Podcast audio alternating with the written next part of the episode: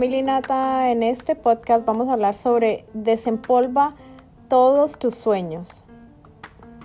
Recoge esos sueños que dejaste tirados y que has tenido por todos estos últimos años de tu vida y que te has distraído. En un día como hoy, donde analizamos que la tecnología nos consume tanta, pero tanta energía y que nos enfocamos en las cosas incorrectas muchas veces, es necesario entender que los sueños tuyos no se han desarrollado no porque no sean maravillosos, sino porque no te has dedicado, no has perseverado y no has accionado.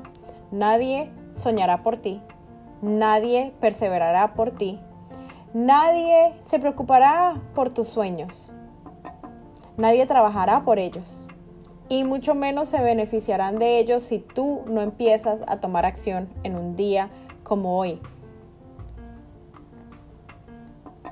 Cada cosa que Dios plantó en ti, depositó en ti, tiene poder. Pero si tú como ser humano no identificas que esto verdaderamente tiene poder y que hay dones, talentos, porque el don y el talento son completamente diferentes, pero son de Dios. Los talentos son los recursos que Dios ya te dio para que puedas ir a otro nivel en esta tierra y los dones son los regalos que vienen de Él.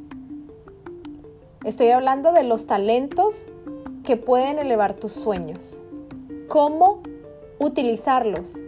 ¿Cómo potencializarlos? ¿Cómo ir a otro nivel? Primero, con oración.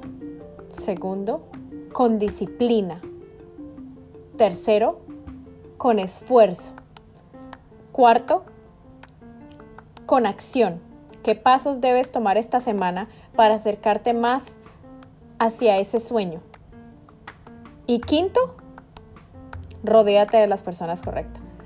Suena a lo mejor un poco cliché, pero si tú no te rodeas de las personas correctas que sueñen y que deseen que tus sueños sean alcanzados, estás rodeándote de personas que no tienen visión y de personas que no van a ayudar a impulsar tus sueños, sino que te van a hacer dudar.